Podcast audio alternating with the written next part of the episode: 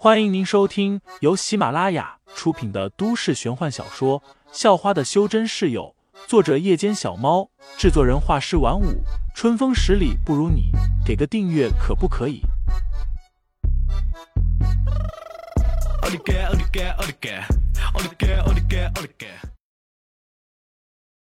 第五十五章拍卖会中，杨千山继续说道：“赵重阳。”赵氏集团老总不但有钱有势，自身还是个修真者。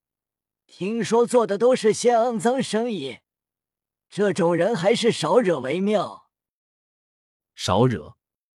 实际上，废材此刻就想冲上去把赵重阳整个人给撕了。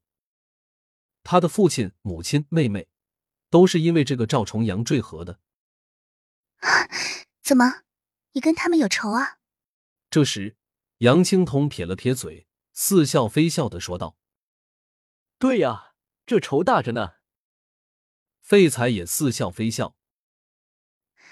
那我劝你还是算了吧，就凭你还想找人家报仇，实力还不如我，你有什么能力去报仇？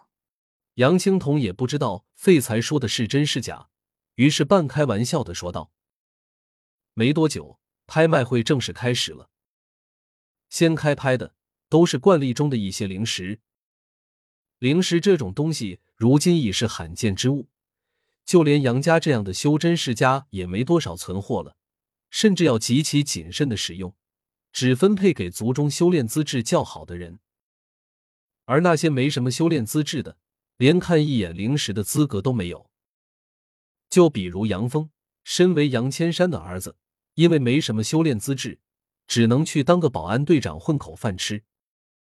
杨千山这一次很大手笔，对那些零食几乎势在必得，几乎以每颗一万块的价格拍下了整整五百颗。咦？没多久，一直都在静静看着的废材忽然双眼一亮，他看见了自己想要的灵气材料，那是足足三十公斤的楼兰铁，这种铁极其特殊。可以完美契合隐匿阵法，稍微注入一些真气，便能完全隐匿在阵法中，犹如不存在了一般，就连当今的安检都检测不出来。只是眼前一亮的不只是废材，还有坐在旁边的杨青铜。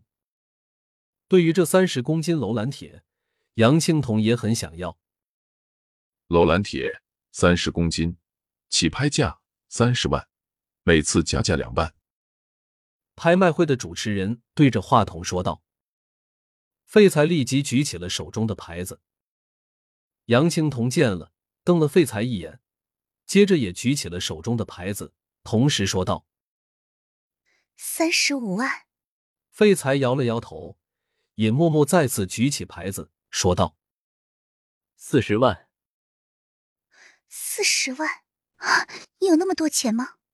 杨青桐有些怀疑的看了废材一眼，接着又举起牌子说道：“五十万。”这次出来，家族给他的配额有八十万，花五十万来买三十公斤楼兰铁，对他来说已经有些压力了。在废材和杨青桐争执的时候，不少人都已经注意到了这一幕，包括坐在赵重阳身旁的龚兴。老板，就是那小子。龚兴指着废材说道：“赵重阳转过头看了一眼，不过当他发现坐在废材旁边的杨千山时，顿时黑下了脸。杨千山实力有些深不可测，他赵重阳暂时不想招惹。你惹下的烂摊子你自己搞定，招拢不来就干掉他，但不得牵涉到我赵家。”赵重阳脸色冰冷。似乎不打算给龚兴出头了。龚兴知道赵重阳的意思后，顿时心中气结，但不爽归不爽，他也不能怎么样，只能记下这笔账，有机会再找废材清算。废材和杨青铜的争执已经结束，最终结果是，废材以六十万的价格拍下了那三十公斤楼兰铁。这样的价格，对于很需要的人来说不算高，也还能接受。而废材恰好就很需要楼兰铁，很需要一件可以随身携带又不会被发现的灵器。敢跟我作对，以后有你好受的。杨青铜瞪着废材说道。一旁的杨千山显得有些无奈，他就这一个孙女，这些年来是惯坏了，惯出了这样的脾气。他可是我们的客人。杨千山叹着气说道，又对废材笑了笑，以表歉意。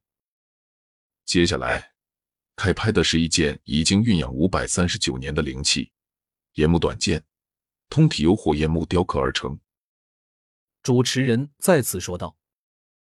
龙脊背，那件灵器一出场，几乎所有识货的人都惊叫了一声。龙脊背原先是一句暗号，意思是拍卖场里有好东西，现在也有极品货的意思。先不管这是什么灵气，单单是蕴养了五百三十九年，就已经够罕见的了。势必买下来。这一刻。自称见多识广的杨千山都眼红了。听众老爷们，本集已播讲完毕，欢迎订阅专辑，投喂月票支持我，我们下集再见。